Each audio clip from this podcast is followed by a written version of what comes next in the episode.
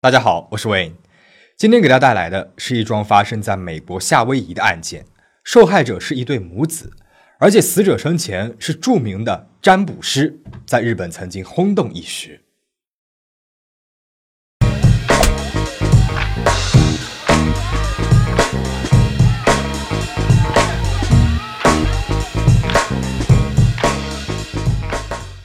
占い師の藤田琴留さんがホノルルのマンションの自室で胸を撃たれて死亡しました The court finds that in this case that uh, consecutive life sentences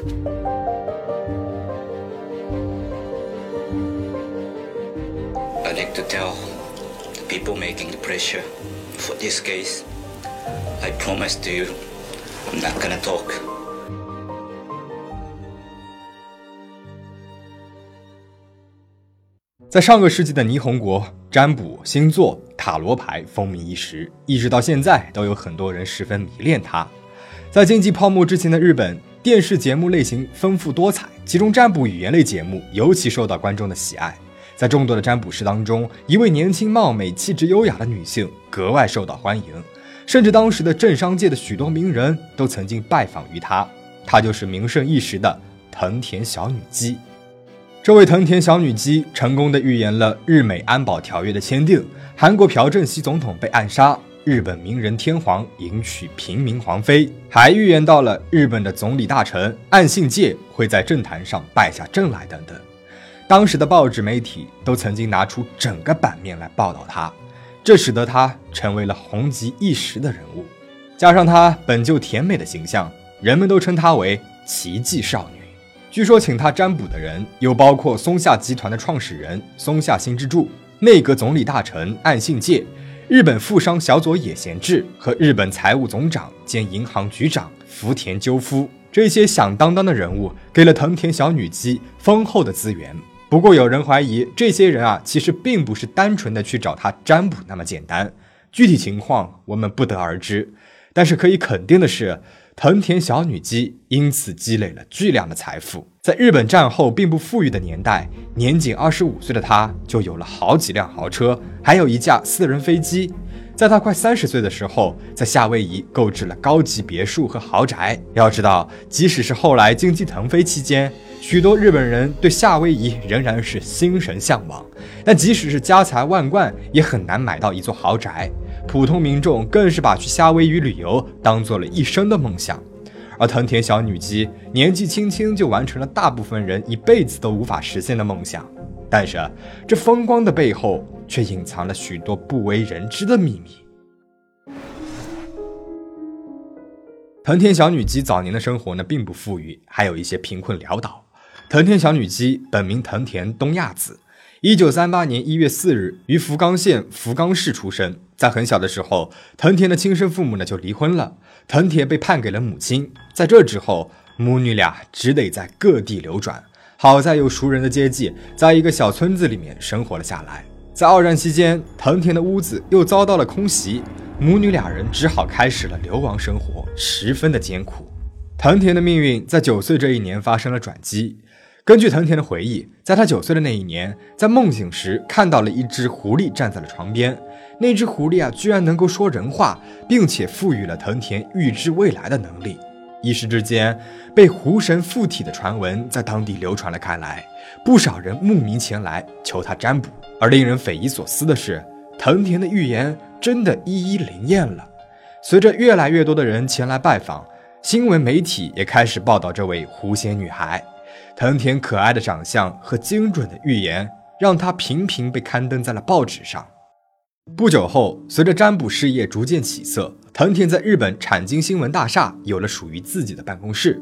当时的记者媒体也格外的疼爱这一位美女占卜师。值得注意的是，藤田小女姬的户籍信息上，她的父亲写的是。藤田长吉。然而，这位藤田长吉其实并不是藤田小女姬的亲生父亲，只是同名的养父。这位藤田长吉呢，是一个十分有手段和人脉的人。他通过关系网，在自己的户籍上一番操作之后，成为了很多女孩的义父。这些女孩当中就包括了藤田小女姬。藤田长吉的目的就是利用这些养女来谋取大量的利益。藤田长吉谎称自己是名校中央大学毕业，在大学里面是部门活动的应援队队长。他以照顾后辈为名，表面上做着好事，背地里其实是组织女性通过性交易的手段来谋取暴利。他先是在大学里谎称自己是就业指导老师，然后把自己的女学生和认识的女孩介绍给挖煤工人等等，利用女孩们的肉体来赚取钱财。其中最多的就职地点就是日本产经新闻社。藤田长吉发家后，结识了很多政商界的名流，并且把这些资源都介绍给了藤田小女姬。藤田小女姬凭借着名声和美貌打入了政商界。据说当时她常常私下为名人们占卜，从而知道了不少这些大人物的秘密。而他把这些秘密都给偷偷的记录在了自己的一个小笔记本里。事业上顺风顺水的藤田小女姬，在一九六一年，也就是二十三岁，与一名帅气的房产经纪人结了婚。或许是因为两个人巨大的身份差异，这段婚姻仅仅是维持了三年就宣告了结束。不久之后，一件离奇的纵火案件彻底的击碎了藤田小女姬的事业道路。一九六八年的三月十三日，藤田小女姬名下的一家桑拿洗浴中心突然发生了大火。当时正值营业期间，这场大火里还有好几个员工失去了生命。藤田他作为老板，又是社会名人，一下子被推上了风口浪尖。由于他的管理疏忽，导致火灾和员工伤亡，法院判处他过失杀人罪，入狱服刑十个月，缓刑三年执行。关于这起案件，并没有太多的记载。但是离奇的火灾和强加的过失杀人罪让人不禁联想，会不会是有人故意要加害藤田呢？这件事情对藤田的事业带来了巨大的冲击。全国有名的占卜师居然算不出自己店铺的火灾，也算不出自己的牢狱之灾。人们开始质疑和指责他，说他不过是靠着美色包装的江湖骗子，之前的预言也只不过是误打误撞而已。藤田早年树立的各种奇迹少女、神算子的形象，瞬间土崩瓦解，而原本对他疼爱有加的媒体，也恨不得把他从头到脚都给批斗一遍。这一系列的变故，总让人觉得背后或许有什么执意要摧毁藤田的事业。无奈之下，三十二岁的藤田在一九七零年选择移居去了美国的夏威夷群岛。好在藤田在早年之间积累下来了众多的财产，过得也算滋润。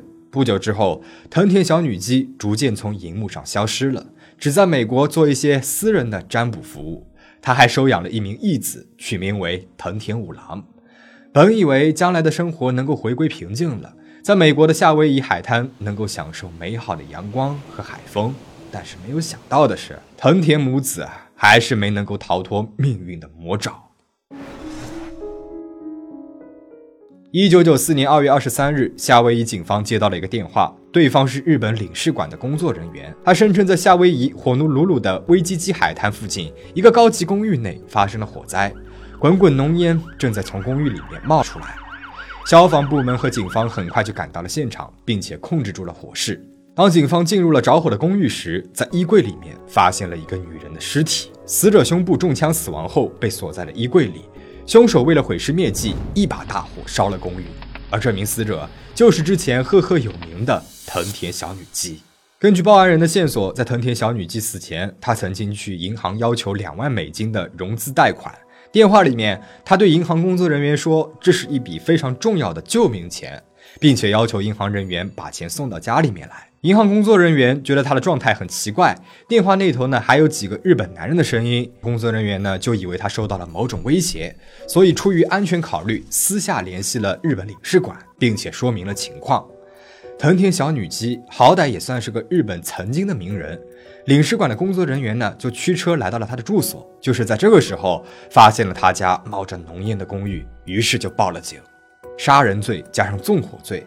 警方第一时间想到了藤田小女姬的养子，当时二十岁的藤田五郎。藤田五郎仗着母亲早年间积累下来的巨量财富，到处挥霍无度。在进入了当地的夏威夷大学后，更是和许多不良少年混在了一起，惹出了不少的事端。那些不良少年常常向五郎要钱，现金和信用卡各种手段轮番用上，却从不归还。最后没钱的五郎就向藤田小女姬讨要。因为养子毫无金钱的观念，藤田小女姬呢就控制住了五郎的零花钱，这让性格乖戾的五郎非常的气愤，母子俩的关系一度恶化。除了自己的养子，藤田小女姬并没有和其他人有什么经济上的矛盾。警方呢就初步认为是藤田五郎可能因为金钱纠纷杀害了自己的养母。然而，警方一直都联系不上藤田五郎，一直到案发当天晚上的十点半。也就是藤田小女姬确认死亡的五个小时之后，警方又接到了一通报案，在距离狮虎公寓五公里的一家酒店停车场内又发生了一起火灾。起火的是一辆红色的汽车，警方和消防队赶到了现场，并且扑灭了火势后，他们在车内发现了又一名死者，而这名死者正是藤田五郎。藤田五郎双手双脚都被绑住了，胸口和他养母同样也是中了枪。凶手为了毁灭证据，把他放入了车内，然后放了火焚烧车辆。同一天之内，两起杀人纵火案，死者还是一对母子，作案时间是在同一天，作案手法又是如此的相似。警方认为凶手一定是同一个人。鉴于死者生前是公众人物。这背后一定是有着非比寻常的复杂关系。这起案件立刻引起了夏威夷警方和日本警方的高度重视。他们调查了藤田母子身边所接触的人，在种种询问和排查后，最终锁定了一个嫌疑最大的人，当时二十八岁的福破雷太。这名福破雷太是藤田五郎的大学同学，俩人都是潜水俱乐部的成员。雷太曾经多次向藤田五郎借钱，却一直都没有归还。而且，藤田被害的公寓内被翻得乱七八糟，贵重的物品呢也都不见了。凶手很显然是为了钱财而杀人的。这名雷太曾经四次因为非法持有枪支而被逮捕，再联系到遇害者都是中枪而亡。所有的证据和线索啊，似乎都指出雷泰他极有可能就是凶手。就在案发的第二天。距离藤田公寓仅仅三百多米的一家典当行内，福破雷泰出售了许多女人的首饰，他一共换到了两万美金，而这个数额好像正好是藤田小女姬向银行人员索要融资的金额吧？这不仅让人猜到当初威胁藤田索要金额和杀害藤田的人会不会就是他呢？刚好这家典当行的老板是认识藤田的，他一眼就认出来这些就是藤田的首饰。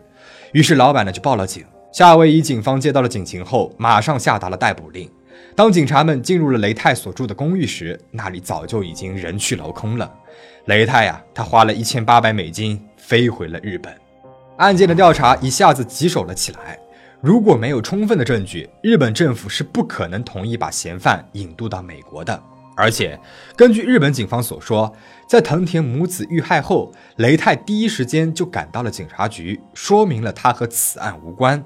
美国警方只好先收集证据，但是藤田母子的遇害现场都被大火焚烧过了，再加上消防人员灭火的时候也用水浇过，现场已经很难获取有用的证据。